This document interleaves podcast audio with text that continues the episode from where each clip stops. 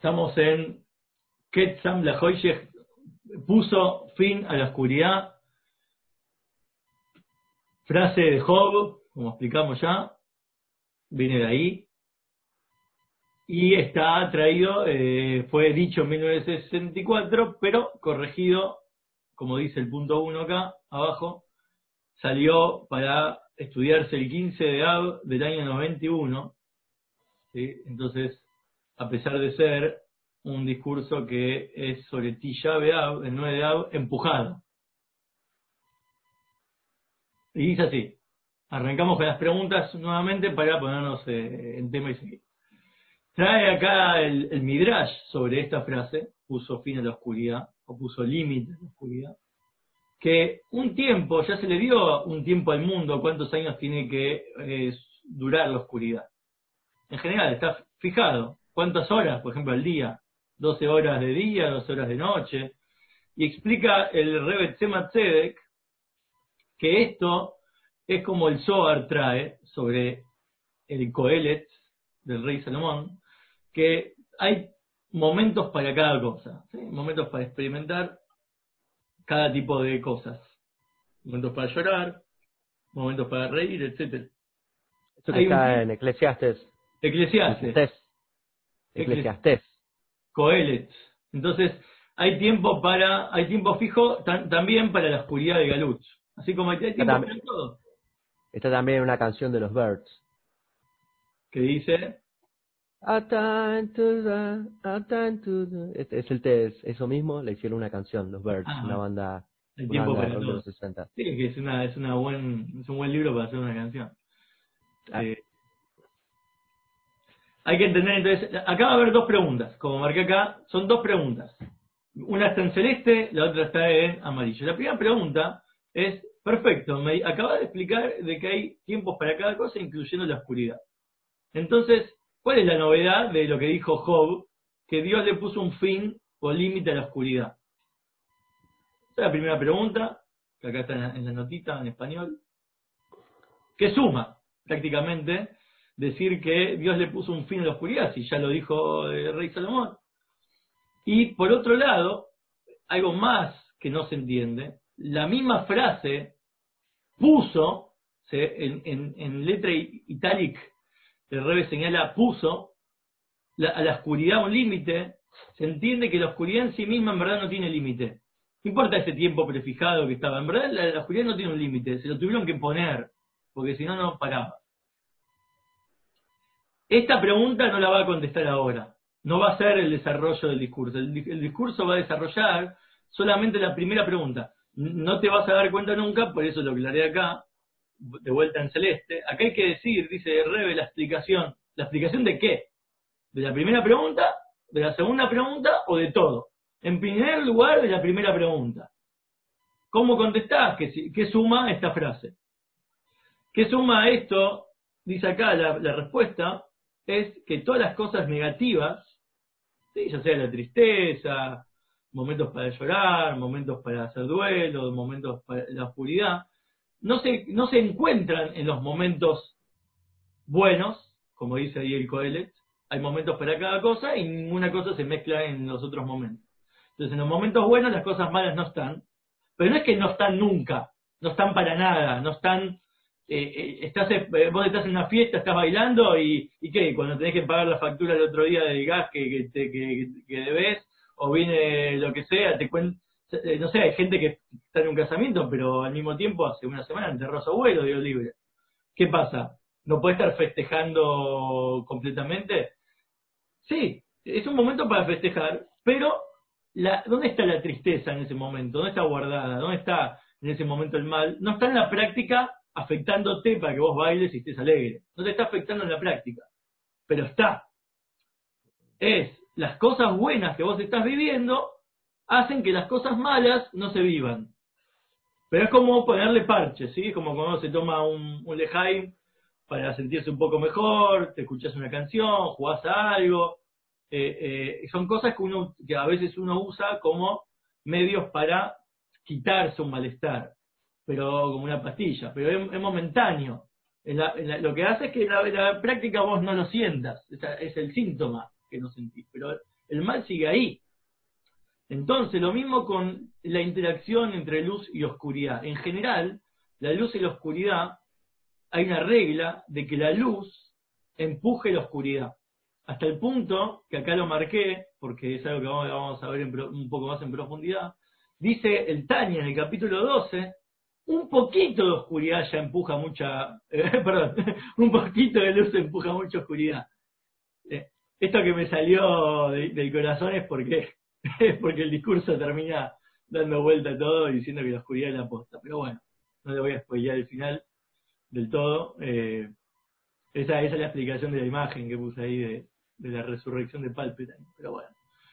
La cuestión es que el Tania, lo primero que tenemos que saber, antes de contestar la segunda pregunta, que es más que nada con respecto a la oscuridad, por qué la oscuridad necesita límites, eh, es contestar qué pasa con los momentos que dijo Rey Shomó, donde hay momentos para cada cosa.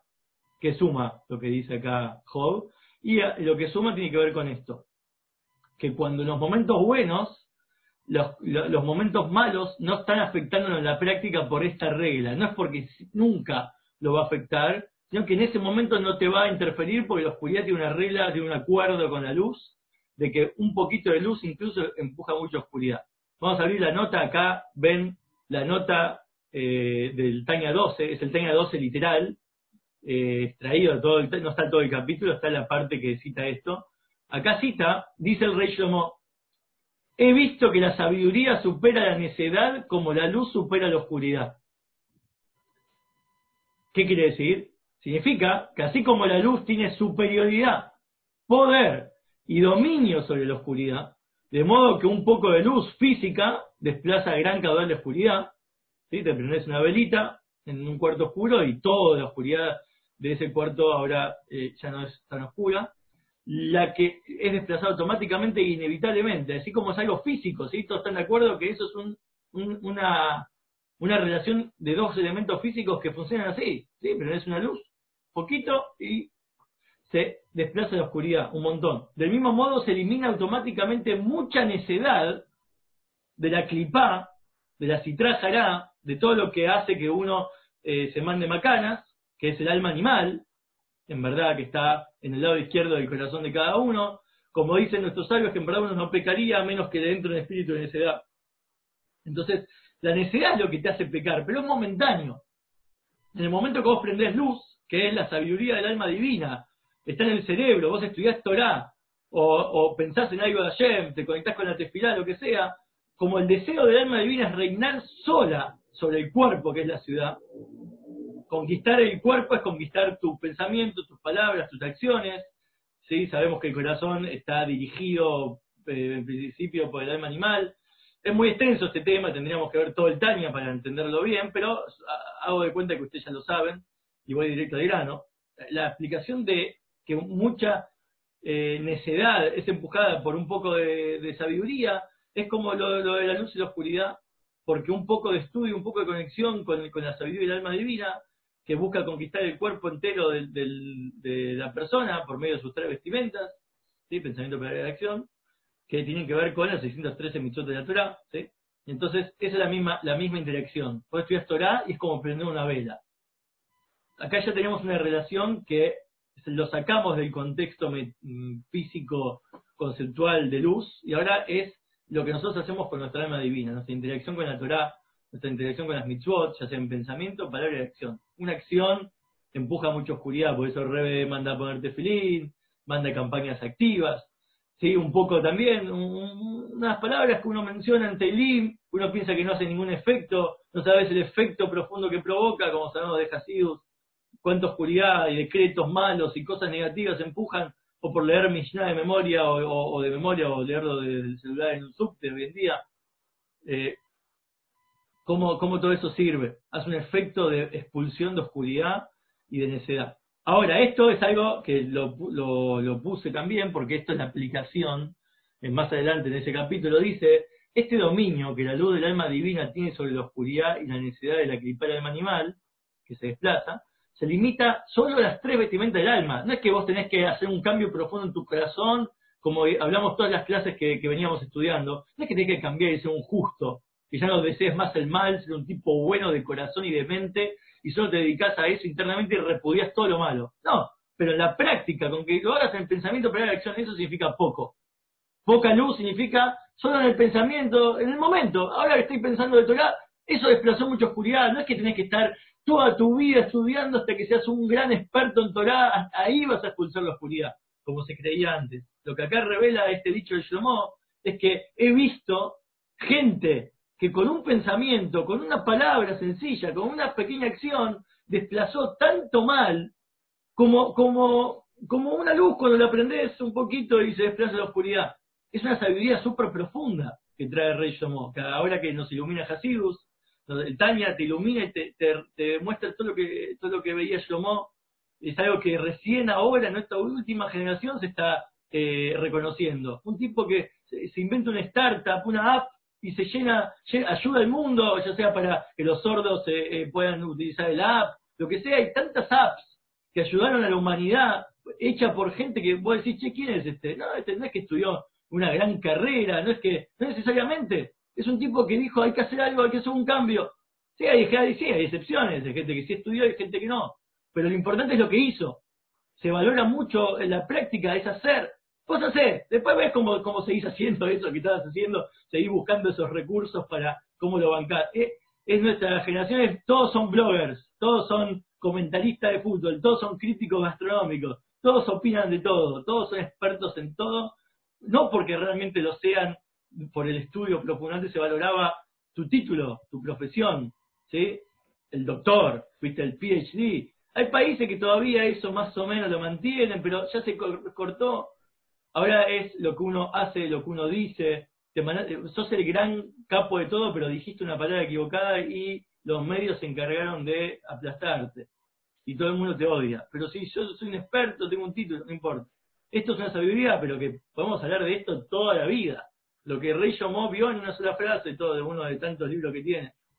Entonces, a lo que hace a nuestro servicio a Dios, con que vos trabajes con tus tres vestimentas del alma divina, eh, aplicadas a la Torah, a los 613 mandamientos, es suficiente. Pero ¿qué pasa con tu esencia y ser? Es decir, ¿dónde está tu alma divina eh, gobernando completamente? ¿Cómo te garantiza que mañana, ¿sí? Eh, esa palabra que dijiste hoy, mañana te ayude a servir a Dios? No, no te garantiza nada, porque el ni termina, de decir, pensar y, hacer, y el, alma animal sigue en su misma fuerza, como el meme de Moe, ¿viste? pensó que había expulsado a Barney y Barney estaba dentro todavía del bar. El, el no cambia por dentro. Entonces, ¿qué pasa? Como el alma divina no domina la esencia y ser del alma animal, solamente son sus vestimentas. Eso es, importa mucho a lo que vamos a estudiar. Porque acá puso un límite a la oscuridad después de que la oscuridad de la persona, después de que este límite que se puso, no, ya no va, va vos pusiste un límite en pensamiento, un límite en palabra, un límite en acción. ¿Sí? Un poquito de luz prendiste. ¿Qué pasa con la oscuridad después? Ya no va, a no va a tener más lugar. Esto es lo que quiere decir que en la redención futura, eterna, no va a haber más exilio. Ahí es como que vos ahora digas, che, ¿Qué es esto? A ver, voy a, voy a hacer un tailim. No es que voy a volverme súper super tzadik ni, ni cambiar por... Voy a decir un tailim por alguien que me pidió refugiarse más. ¿Decís un tailim? ¿Sabés que es la redención completa? Que vos dijiste el tailim y de pronto vas a decir, che, y ahora... no siento más el mal. De pronto dijiste tailim y del tailim pasas a otra cosa y de otra cosa a otra cosa, todo bien y nunca más surge, el mal. Eso es lo que quiere decir. ¿Cómo va a suceder eso? es la respuesta a la segunda pregunta.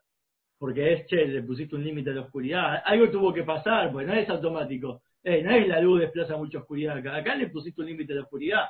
Es verdad. Por eso yo acá puse una, una, conclusión. Si el Maimer terminaría acá, diría, ah, perfecto, pensamiento para la acción desplaza mucha oscuridad. Entonces, según la pregunta 2, ponerle un fin a la oscuridad sería necesario, ¿por qué tendrías que ponerle un fin extra a lo que vos pensaste, hablaste y hiciste? Porque vos por vos mismo no podés lograr que después ya no te sientas mal, no sientas, no sientas eh, eh, digamos, rechaces el mal. No podés, porque un Benoni no puede hacer eso, no puede gobernar completamente en esencia el alma animal. Sí en la práctica, pero no en esencia. Entonces, ¿cómo te convertís en un tzadik? Tiene que venir Dios y hacer algo que todavía que no lo vamos a ver hasta el final, que es la gran, la gran novedad de este discurso y es impresionante si se la bancan y aguantan. Y por ende, entonces ahí el Beinoni entraría en esa categoría, se vuelve un tzadik, ¿sí? ya no vuelve a ser un rayada, de pronto se encuentra con que, che, ¿sabes qué? Me siento bien, y yo también, me siento bien, y yo también. Con un poquito de luz me siento bien. Y eso es imposible, porque hasta ahora eso era así, vida, virtud, hay una virtud. La, luz empuja mucha oscuridad, pero la empuja para siempre. ¿Dónde sacaste eso? Vino Job y agregó, Dios le puso un límite a la oscuridad. Hay algo más que no dijo Shlomo. Hay algo más. Por eso todavía no sabemos que eso es algo más.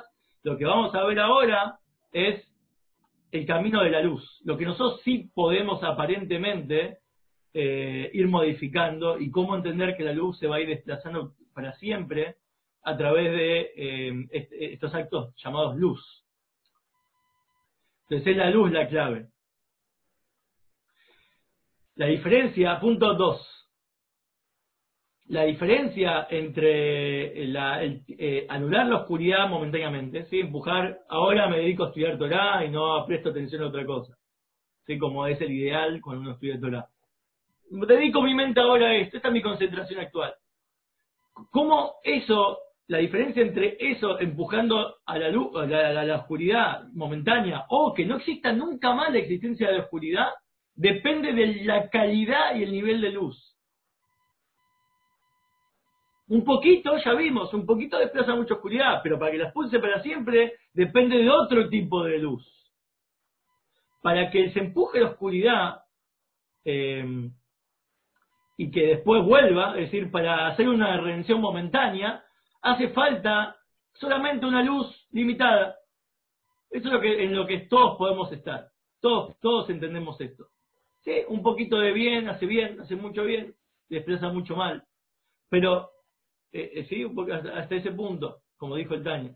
Pero para que la oscuridad se anule completamente, eso ya necesita una luz ilimitada, una luz que ya no pare, que vos no es que dijiste un telim solo porque ahora te lo pidieron para decir y más por alguien que te lo pidió. Es, digo telim como algo constante, constante, es algo que fijo en mí, no para. ¿sí? Después estudio por algo fijo en mí, no porque algo momentáneo ¿sí? amerita. ¿Viste? Eh, em, pasa mucho eso, ¿sí? Se juega con esas fechas. Ahora en mérito de tal fecha vamos a estudiar el doble. Yo mismo lo hice la semana pasada. Eh, eh, y todos caen en esa, en esa, en esa girada, por decirlo así, porque es algo momentáneo, no es el fin realmente. Pero bueno, vale, es válido, súper válido, y, hay que aceptarlo, es la virtud de, la luz. O sea, nunca hay que decir no a la luz. Un poquito más de estudio, nunca hace mal, de hecho suma mucho bien. Pero ¿cómo hacer que la Geulah sea completa y no haya más exilio? Todos los Kalut anteriores, vino un tipo de Moisés, los liberó, y después volvieron a otro exilio. Nosotros estamos en el exilio último, del último del último, y no queremos un líder que venga y nos diga que nos va a sacar de un, de un exilio momentáneo. No buscamos un maestro que te diga yo te voy a enseñar a, dejar el cigarrillo. Bueno, está bien. No, está bueno, hay que hacerlo. Es una de las tantas cosas que hay que, que, hay que dejar de ser esclavo. Pero el gran maestro, el final, el último gran maestro, el último gran rebe, el último gran samurái del judaísmo, es el que tiene que traer una enseñanza, un, aunque no sea automática, obviamente, porque no es que una pequeña luz desplaza mucha oscuridad, eso es automático con cualquier luz. Pero el gran maestro te tiene que traer una enseñanza que te la desplace la oscuridad para siempre. Y no haya más galut, porque la, la de la salida de Egipto, que fue gigante, con un montón de plagas, con un montón de milagros, pero es como una, mirá cómo lo comparan, con una luz de una vela que se puede extinguir. Y pero fue lo más grande que hay, Moisés. La vara, la, la vara inerte de carbón de Moisés también es, grande. Solo la vara. Y todas las plagas, escuchame, no hay más, no hay mejor película de Hollywood que la de, la de Moisés. No puede ser que sea una velita que se extingue. Acá abajo te dice algo que es muy importante de entender, para no tirar abajo Moisés, es que obviamente si hubieran sido meritorios, de ahí, de esa pequeña vela, hubieran llevado a la, a la redención completa también. No es que no era posible. Era posible, todas las luces contienen la posibilidad que vos nunca más vuelvas a la oscuridad. Eso también es importante porque te enseña que por más que ahora momentáneamente dijiste, bueno, no me voy a comprometer, ¿viste? Te hago este tailín o te digo este, estudio esta clase, pero no es que me voy a comprometer, voy a hacer ahora. O lo que dure las tres semanas estas eh, oscuras. Perfecto, pero vos sabés que el potencial que tiene lo que vos haces te puede llevar a que para siempre quedes en esto. Esa es la trampilla de letras chiquitas que uno no se da cuenta cuando es acercado en la Torá, y está bueno que no se dé cuenta porque esa es la clave del éxito del judaísmo, del acercamiento, es, no importa, vos podés definir ahora, no es que tenés que ser religioso, pero caíste, porque un poquito de luz tiene el potencial de que a vos te haga un cambio tan profundo dentro tuyo, que no es que eso, eso ya no te lo puede vender alguien, eso es real. Uno, si cuenta, cada uno cuenta su historia de Teyubá, se va a dar cuenta que cayó, cayó en algo, en una frase, uy, ¿sabes qué? Al final pensé que era por mí, por mi propia búsqueda, todo, pero en verdad caíste por una acción que hiciste, por algo que pasó, por alguien que te comentó una cosa, por un giro que fuiste o por, o por una necesidad, ¿sí? De, buscar lo que sea, e, era una pequeña luz. Y eso te llevó a, que de a poco la vayas extinguiendo completamente toda la oscuridad. Por eso dice, es una vela, es verdad que es una vela. Para el tema que estamos hablando, de no comerse la mague de, la redención momentánea, es, sí, la redención de Egipto fue una vela que se apaga. Y se apagó. Después fueron al exilio. Y un montón de velas así. La Geulá futura es como la luz del día. La luz del día no se puede extinguir. Es decir, se puede extinguir porque Dios le puso un fin. ¿sí? Le puso 12 horas de día, 12 horas de noche. Pero no no es que es una luz que vos, no sé, como Burns que quería tapar el sol y extinguir la luz del día. Está bien, lo iba a hacer para su ciudad, pero la luz estaba ahí, el sol siempre está, el, día va a estar igual, aunque esté nublado, feo, y, o vos no de tu casa y bajes todas las persianas. El día va a estar, no se puede extinguir. Entonces, la revelación de la redención futura va a ser una, tiene que ser una luz infinita, donde no haya interrupción, y eso eh, va a hacer eh, la redención eterna que no tenga otro exilio. Vamos lo que marqué acá. La frase con la cual empezamos, Dios puso un fin a la oscuridad. Se entiende que no va a haber, que el hecho que no va a haber más galut, no es porque vino una, una luz redentiva del futuro ilimitada que hizo que no haya luz, que no haya más eh, oscuridad, sino porque la oscuridad tiene un fin, un fin que Dios le puso. O sea, si vos no haces nada, para nada, nada, esto es muy peligroso, pero es así. Si vos no haces absolutamente nada de luz, te vas a dormir y te congelás como Walt Disney y te despertás en la redención, la redención va a ocurrir igual. Es inminente, es inevitable y la oscuridad no va a existir nunca más en la fecha exacta que Dios lo había pronosticado. Esa es la realidad, eso es lo que dijo Job. Yo, ¿Qué dijo Job? Acá hay una oscuridad que hace falta ponerle un fin. Porque por más que haga mucha luz, incluso que te una luz ultraviolenta e infinita, igual la oscuridad va a volver. ¿sí? Barney va a volver al bar de Moe a tomar su trago. No, no va a irse nunca. Entonces, este, esto es como el anticipo de, toda la idea, es ¿qué querés? ¿Qué, ¿Cómo podemos lograrlo? Porque todo, toda la redención viene a través del servicio de los judíos en todo el exilio. Siempre nos dicen esto. Nosotros sí colaboramos con ese final. No es que si me voy a dormir no pasa nada. El fin, no, pero la oscuridad tiene su fin. La pregunta es cómo entendemos ese fin. ¿Qué significa le puso un fin? ¿Cuál es ese fin? ¿De dónde proviene ese fin? Esta es la idea, este es el rebe, ayudarnos a entender este desarrollo. Hablamos de luz, ya entendimos que hay poquita luz expulsa mucha oscuridad. Una luz ilimitada es la clave para expulsarla completamente. Dice, no, porque eso, eso según el rey Yomó. El rey Yomó dijo, hay momentos para cada cosa. Y si vos con un poquito de luz expulsás mucha oscuridad, por eso cuando vos estás bailando en un casamiento no estás pensando en todas las cosas negativas que te pasan. Porque cada cosa tiene su momento, pero después vuelve la cosa oscura. Para que no vuelva, tenés que no poner un poco de luz, hacer una luz de Duracell infinita. Más luz, infinita. Pero ¿dónde sacás esa luz infinita para que tenga la capacidad de, eliminar la oscuridad? Eso no, eso no lo explica Rey eso lo explica Job, que no era Yudí, que pasó todo el sufrimiento del mundo. Y él escribe todo esto por ese sufrimiento. Es, basta, poner un fin, porque yo hago muchas cosas buenas. Ya hicimos un montón de cosas buenas durante toda la historia. Eso dijo el Rebe. El Rebe eh, era así, era como Job.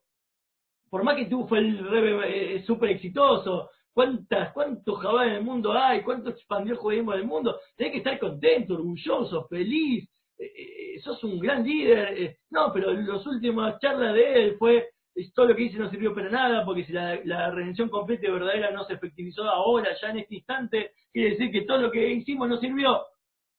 ¿Qué? ¿Que hay que hacer más? Hay que hacer algo diferente, dijo. Algo totalmente diferente, algo totalmente novedoso. Eso es Job, esa es la respuesta a la segunda pregunta, que no es lo que ahora desarrolla. ¿Por qué? Porque lamentablemente para poder entender cómo se, cómo se termina todo, tenemos que entender a la luz. ¿Por qué la luz no? Porque uno dice, bueno, la luz no porque la práctica no funcionó. Ah, sí, bueno, pero eso lo dice el Rebe. Pues Rebe sabe por qué la luz no. Tenemos que entender de dónde proviene la luz. Porque todo este mundo fue creado por luces. Esto es lo que dice acá. Punto 3. Miren cómo empieza. Es sabido que cualquier revelación, manifestación que existe en el planeta y en la galaxia, es por medio de la Torah. Es decir, la Torah, antes que el mundo fuera creado, ya existía. Y la Torah está todo el blueprint, ¿sí? el, plano de cualquier escenario. Cuando vos jugás un juego y decís, che, no puedo pasar este nivel, vos buscas en internet y alguno lo pasó y te muestra cómo es el camino. No es que no se puede pasar. El programador hizo todas esas dificultades y obstáculos porque se puede pasar. Ah, es muy difícil para uno que recién empieza, quizás tenés que ser más complejo, pero incluso para el más experto hay un nivel de, dificultad. Y, pero ¿se puede o no se puede? Sí, el que lo programó, que lo programó hizo que el escenario sea compatible con, la solución. Entonces, eso es lo que es natural. La Torah, no hay ningún elemento en este planeta y en tu situación, cual sea, incluso negativa y mala, que te esté pasando, que, no esté contemplada la salida. No puede ser que vos digas, no, a mí Dios me puso esta mitzvah que no es compatible conmigo. No, pues, me puso una tarea muy difícil en mi vida. No, me tocó una familia complicada, un trabajo difícil, gustos, vicios, cosas. No, no existe que vos te justifiques por las circunstancias, porque el escenario fue creado antes, ¿sí? Que te pongan a vos. Y cuando te pusieron a vos, te pusieron con todas las herramientas y recursos para encontrar la solución a ese escenario. Si vos no sabés, hay que consultar con, una, con un mami, un ra, un, guía que tiene el ojo del programador. Perfecto. Por eso toda manifestación es por medio de la Torah. ¿Y qué? La Torah se llama Torah luz. La Torah se llama luz. Entonces se entiende que todo lo que hablamos de luces acá es la Torah. Si toda la oscuridad del exilio se elimina por la luz, para poder acercar y acelerar el proceso de redención completa y futura, es por medio de estudiar Torah, porque Torah es luz. Entonces cualquier cosa de Torah eh, expulsa mucha oscuridad y por ende también expulsa el exilio y el exilio completo. El punto 14 agrega que aparte que la Torah se llama luz en sí misma, cualquier Torah, ¿no? Estudias Torah, cualquier cosa, si estudias Hasidut, o lo que es la parte interna de la Torah, es más luz. ¿Por qué es más luz? Porque si hacemos comparativas, vos estudiás sobre un toro que es salvaje y cómo sabés si tenés un coche y le chocaste al otro de atrás, qué, multa tenés que pagar, eh, todas esas analogías del, del, Talmud, ¿no? obviamente modernizadas con el ejemplo este del coche, pero todo ese Talmud, vos estudiás todo el Talmud de Alajá, no es tanta luz si lo comparás con los secretos de la Torah, que hablan de Sefirot, de los motivos profundos de las cosas, aplicadas a la, a la vida real del mundo en el que estás, de una forma interna y profunda. Entonces la, parte interna de la Torah es más luz que la parte revelada de la Torah, que también es luz. Y si hablamos en, más contemporáneo, eh, estudiar eh, lo que es la Torah sobre el Mashiach, la Torah de la redención, porque vos tenés Torah revelada, que es eh, alajá y ética, moral, tal Talmud. La Torah profunda, Kabbalah, Hasidus, pero dentro de Hasidus y dentro de la parte revelada podés encontrarte con el Mashiach. Es decir, hay, hay Talmud que habla del Mashiach, de cómo construir el, templo, de cómo establecer un Sanedrin, de cómo hacer las ofrendas. Eso es el más luz todavía. ¿Por qué es más luz? Porque si vos querés llegar a la redención final, tenés que estudiar cosas relacionadas con la redención final. Eso te hace hacer cosas también como si estuvieses en la redención final. Y eso te acerca más y acelera más el proceso. Eso es lo que dijo el Rebe en los últimos años. Estudiar las últimas palabras de Rebe, los últimos años son estudiar Hasidut del Mashiach. Y estudiar, dijo, las yeshivot tienen que dejar de estudiar cualquier tipo de Talmud. El orden que se el, la yeshivot tiene un orden, no sé si saben, pero no sé, cada cinco años se completa todo el, Talmud necesario para que un pibe salga de ahí con conocimientos básicos de todo. Pero ¿qué dijo el Rebe? Se acabó. Ahora estudien solo lo relacionado al Mashiach y redención. Cambiar de estudiar, eh, empezar a estudiar la Gemara de Sanedrin. Y otro momento dijo hay que ahora hay que hacer fabreñas relacionados a cómo, me, cómo, cómo hacer cambios en el mundo radicales para que venga la redención. Todo esto acelera más y más, porque es luz, y cada vez más luz, eh, eh, la, redención que estamos hablando. Por eso todo esto entra dentro de esta categoría de luz, pero de superluz, ¿sí? Luz cada vez más, más cercana a lo que es la redención. Y si ustedes se fijan estos tres niveles, son como los tres niveles que va a estudiar el Maimer también. Es Torah revelada, Torah oculta y la Torah del Mashiach que incluye las dos. Vamos a ver esto en breve cómo eh, se relaciona con todo lo que explica las luces. Entonces, si la Torah es luz, la Torah es lo que hace y acelera el proceso. Ahora sí, ahora Rebe empieza a citar el famoso discurso del año Ein Bet del 72, eh, particularmente dicho en este caso en 1914, porque el, 72 eh, incluye hasta, el, hasta también el 1914, de Rebe Rajab, que ya vimos esto, que como él extrae el discurso de una serie enorme, lo saca totalmente de contexto y dice que esto se puede estudiar solo, por sí mismo.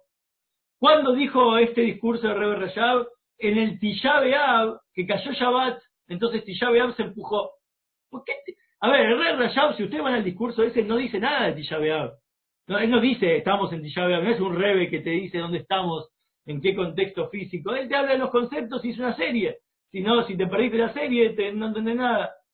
Acá el rebe te dice, este capítulo en particular tiene que ver con el 9 de Ab, cuando cae en Shabbat y no existe ayuno, no existe nada malo. Mirá lo que se agarró, del detalle pequeño que se agarró. Esta es una novedad del rebe, que empieza acá. Con respecto a luz, él habla de luz ahí la relación de Tisha B'Av cuando se empuja a Tisha B'Av cuando cae Shabbat, con todo el concepto que habla de ese discurso, con las luces, es porque Tisha B'Av cuando cae en Shabbat, es posible, no solo que en ese momento no se ayune y no se hace nada malo, es muy, es un potencial para que nunca más exista ayuno y nunca más exista nada malo. Es, para eso sirve que se empuje. No para que, ah, qué bueno, cayó el Shabbat, vamos todos a tomar, comer, no hay ayuno hoy, ayuno mañana, hoy no, ja, eliminamos la oscuridad. Eso es momentáneo, el Rebe dice, no, el propósito del discurso por lo cual el Rebe acá, el Rebe Rayab, explicó todo lo que explicó, estamos en una serie, o sea, che, loco, sacaste un capítulo fuera de la serie para decir que este capítulo lo hizo especialmente por la fecha, los otros no. Acá sí, lo empujó, acá, para empujarte ya vea para siempre, tenemos que estudiar el tema de la luz. Por eso no es que eh, eh, es, una, es una curva para nunca decirnos la, la posta. No, es porque es así. Es, la luz es la clave. No entendemos cómo. Job dijo que hay que ponerle un fin a la oscuridad. La luz no es suficiente porque disipa mucha oscuridad, pero no toda la oscuridad para siempre. Y necesitamos saber que la expulse para siempre. Ya sabemos que Shabbat, a todo esto, Shabbat es un tipo de luz muy fuerte que empuja, por ejemplo, el shofar de Rosh Hashanah, no se toca, porque no hace falta, empuja el tefilín, empuja obviamente empuja un montón de cosas que uno puede hacer en la vida real. Che, ¿puedo darse acá en Shabbat? ¿Es algo bueno, mi amigo? ¿Necesita plata? No, chabón, esa luz es efímera. Si vos cumplís Shabbat, le estás dando un montón más de luz que plata. Vos no lo puedes ver, pero Shabbat tiene eso una dimensión que cancela un montón de luces porque es una luz más grande. Y empuja el ayuno y las cosas negativas de Tisha Pero empuja para siempre. La puede empujar para siempre. Si estudias bien de qué se trata el Shabbat y la luz. el Shabbat solo no lo puede hacer. Porque cuando termine el Shabbat vos vas a ir al domingo y vas a tener que ayunar y, y todo. Tenés que hacer algo. Hay algo más que dijo Job. Se tiene que poner un fin ahí a la oscuridad, eh, em, que, hay que, que, hay que estudiar, por eso hay que estudiar bien qué es la luz, de dónde proviene la luz, de dónde provienen las buenas cosas que podemos hacer, en origen espiritual. Entonces el discurso trae ahora, eh, acá, bueno, yo marqué acá una nota que, que, es importante saber que está la primera novedad del, discurso, ¿sí? Que, que, esto de que hablamos recién de Tisha Esto que los niveles superiores pueden empujar toda la oscuridad completamente, que no vuelva nunca más la oscuridad. El, el, discurso ahora va a tomar la línea esta de las tres luces, por fin, que dice, aclaramos, aclara el Maimer, ¿qué significa luz? Luz es nada. Luz es bitul, anulación.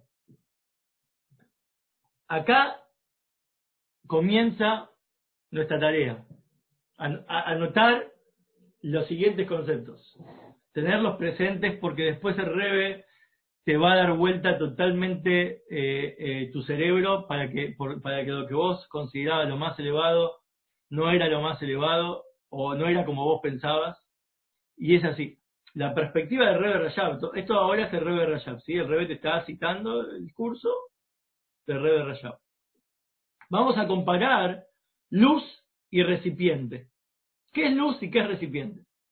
Luz es lo que se llama nada, recipiente es lo que se llama algo. Ain yesh. Luz es Ain, Keili, recipiente es yesh.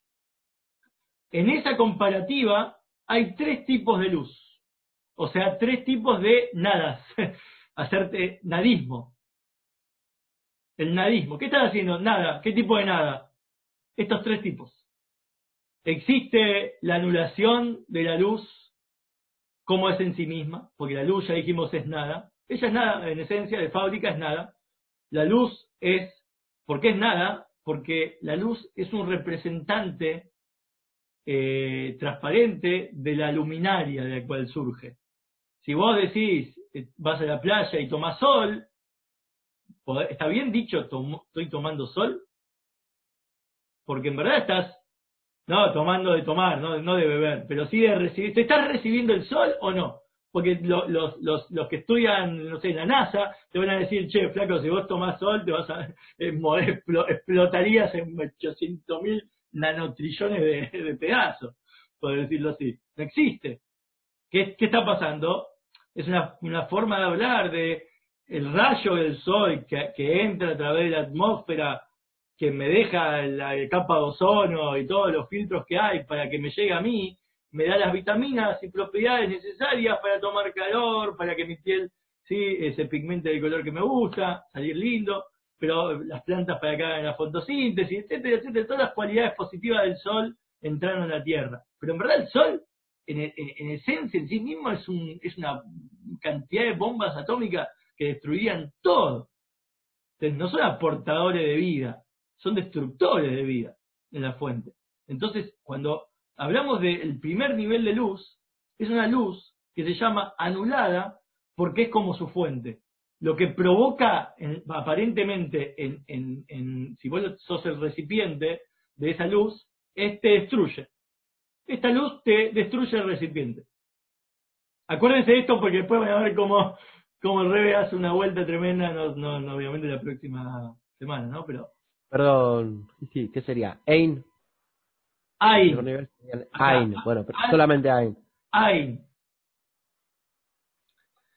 desde esta perspectiva, ¿no? Eh, después está el nivel de luz segundo, la luz 2, es la anulación, consiste en sentir muy presente de dónde venís.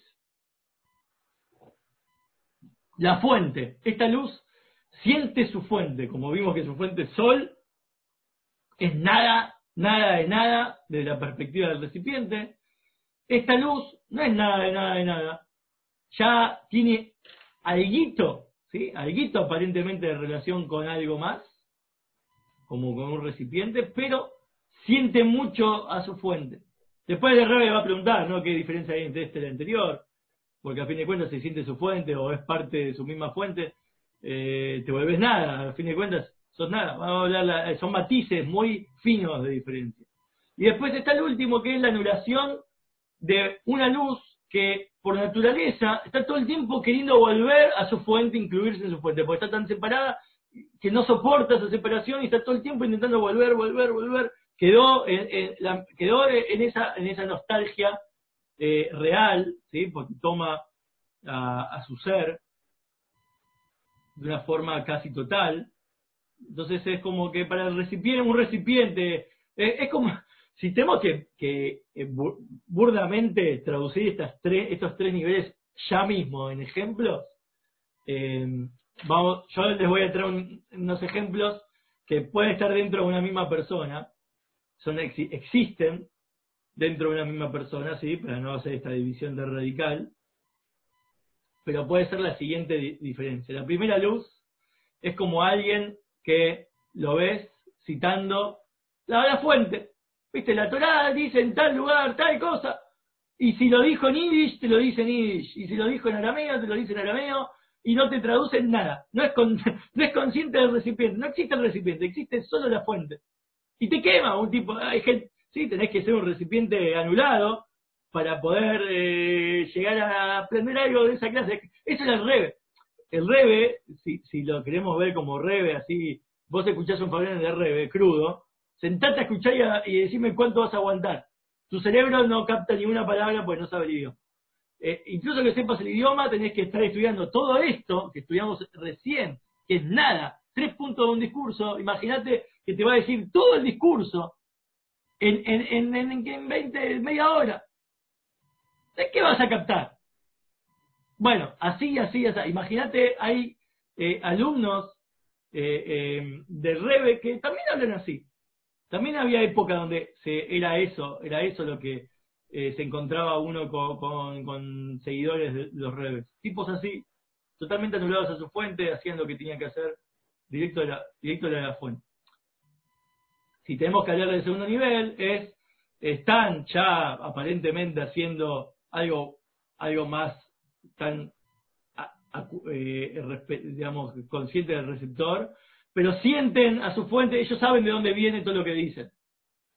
No te van a, te van a, si vos preguntás, esto viene de tal lugar, esto, esto es así porque está escrito acá, porque es esto, muy consciente, o, o, que saber muy bien de dónde uno vino, ¿sí? Que a veces uno se olvida y entra en la, en la che, loco, yo te hice, viste, yo te entrené, che, yo te enseñé.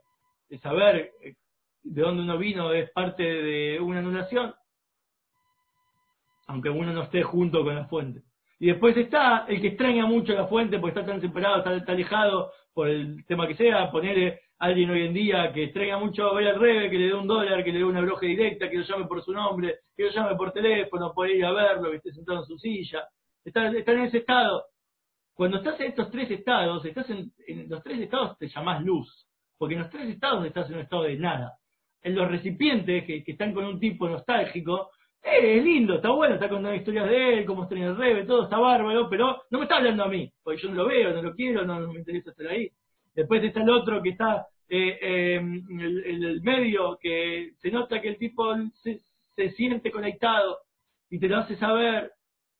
A vos, te está hablando a vos por lo menos, pero te lo hace saber, está conectado con su fuente. Y el otro ya ni siquiera escuchás que hay un otro. El, maestro ese ya no, para eso leo un libro, está, es enciclopédico el tipo.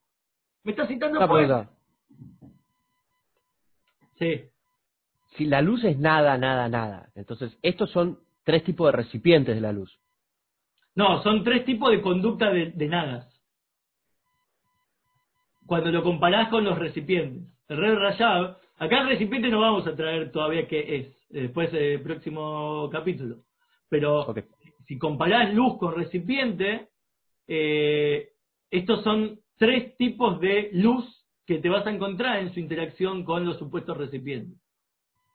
No lo que los recipientes reciben, sino lo que la luz dan.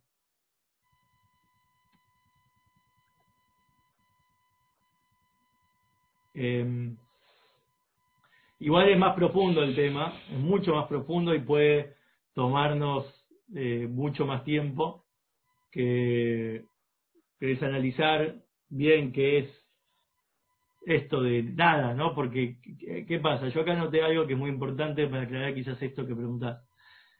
cuando hablamos de acá de bitul, nada, de anulación, no está hablando, está- en otros libros y otros contextos, siempre se te pide a vos un tipo de bitul también. Que nosotros nos anulemos hacia, Hashem, subordinar, por ejemplo, tu voluntad hacia Hashem.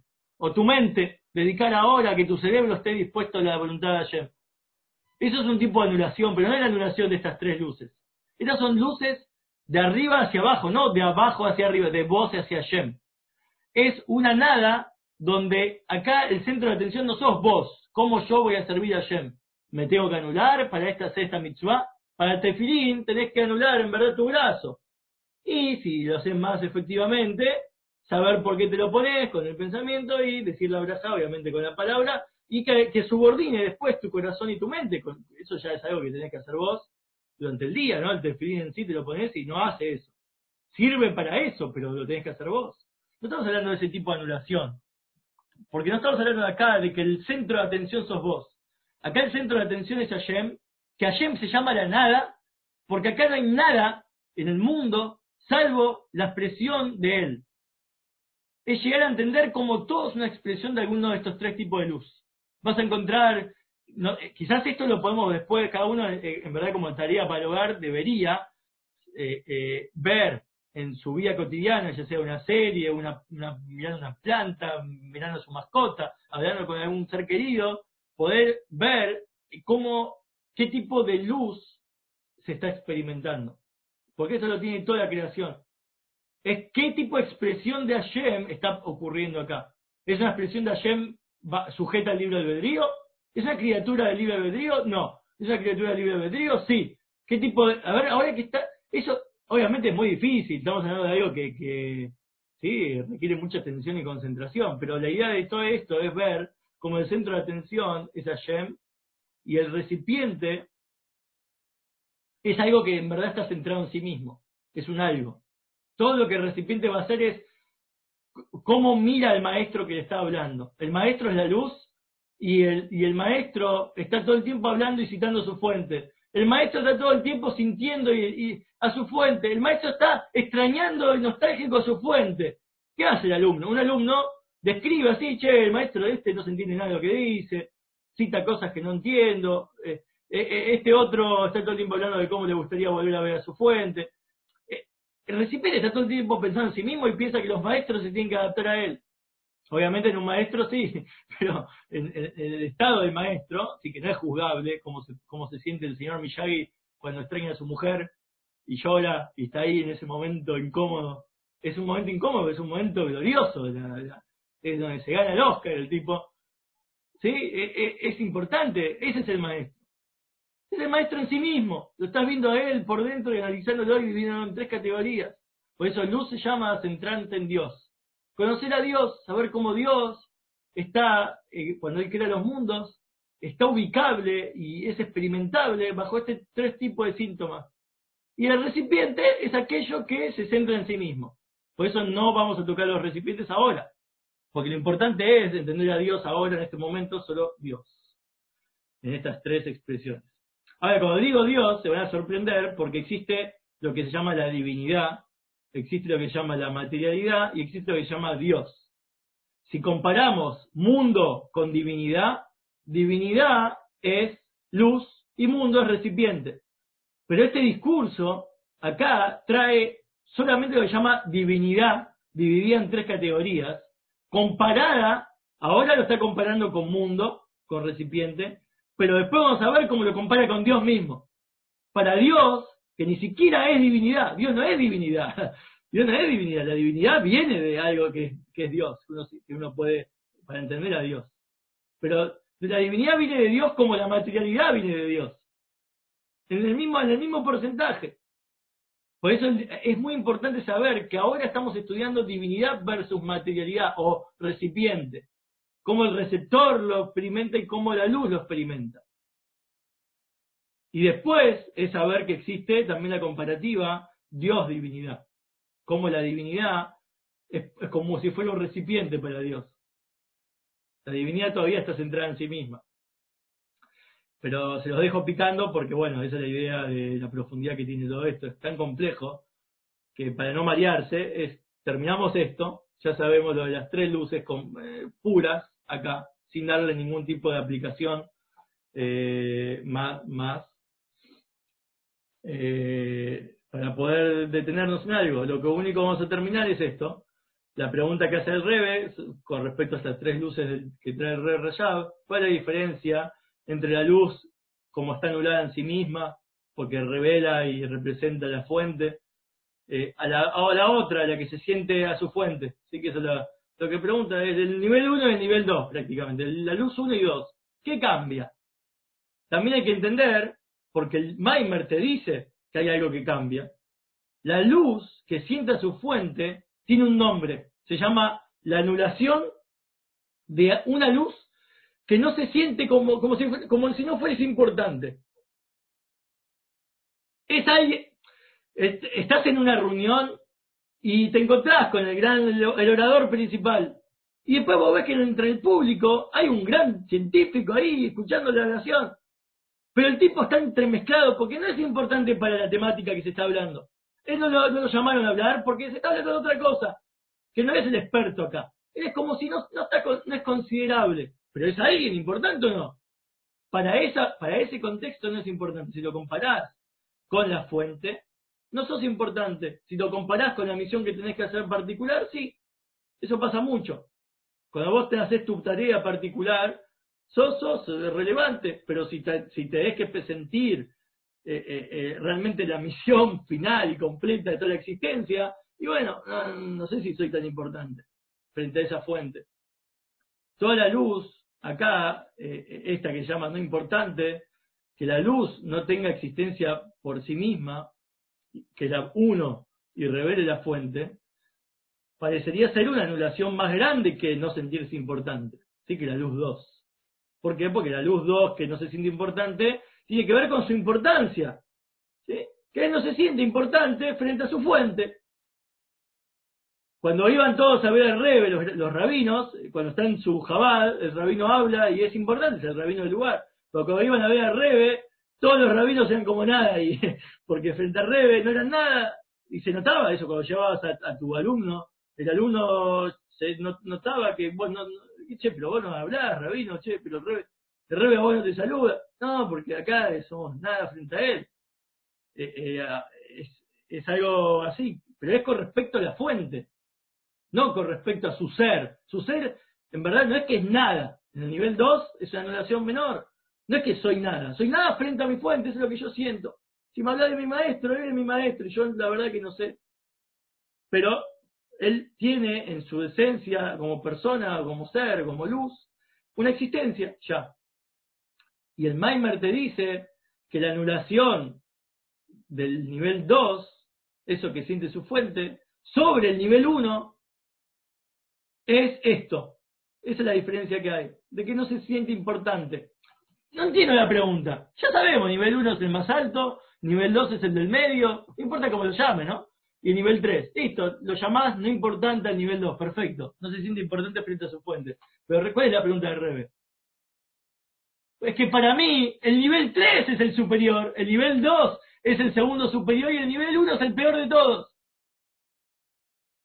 Eso es lo que estudiamos la semana pasada. Si el Rebe, ahora que entendemos esto, la pregunta se entiende. El Rebe está mirando a lo que dice el Rebe rayado de las luces desde otro lugar. No está viendo a Dios en sí mismo, sus tres tipos de luz. Él está comparando a la divinidad con Dios. Él está comparando a la divinidad con Dios, no la divinidad con el mundo. El Rebe no va a comparar luz con recipiente. Él va a comparar luz con Dios. Y el orden de las cosas, prioridades cambian. Se las dejo picando, porque lo estudiamos un poco la idea de, de qué se va a tratar la semana pasada. Pero para que veamos esto, ahora el Rebe Rayab habla de luces versus recipientes, ya tenemos tres tipos de luz, y el Rebe pregunta la diferencia que trae el Maimer de la luz 1 con la 2.2, eh, no, entiendo, porque la, la luz 2 es superior. Y lo que dijo de que es como que se considera no importante frente a su fuente, pero en verdad tiene una importancia en su vida personal, no puede ser, porque eso la hace inferior a la luz 1 y la luz 1 es inferior. Ups. Bueno, lo dejamos picando. Yo le dije, anoten, quédense grabado cada paso, por cada paso, después van a ver y le va a volar el cerebro. Hiski, Hiski, si alguien fue a alguna de tus clases, ya sabía cuando arrancaste con los niveles de luces que la luz 1 iba a ser la inferior.